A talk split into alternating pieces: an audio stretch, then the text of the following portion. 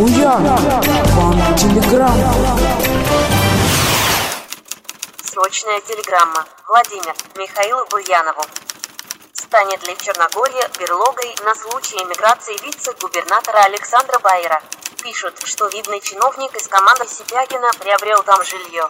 Видимо, в расчете на возможное бегство из России. Ольга Фролова, Владимир.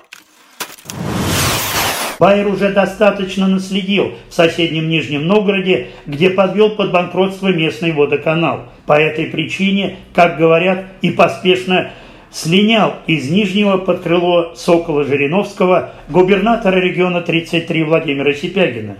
Да и во Владимирской области, кроме сомнительных реформ в системе ЖКХ, ничем себя не проявил и по-прежнему находится под колпаком у силовиков – Поэтому Черногория, входящая в НАТОвский альянс, вполне может быть надежной крышей для Байера с его скандальной репутацией. Однако есть несколько нюансов. При покупке недвижимости Байер сможет получить вид на жительство в Черногории с одной существенной оговоркой.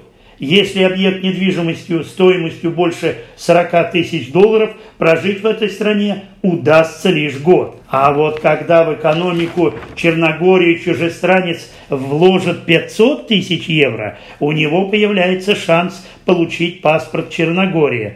Какой вариант выбрал Байер? Полагаем, оптимальный для себя. Буян, вам телеграмма.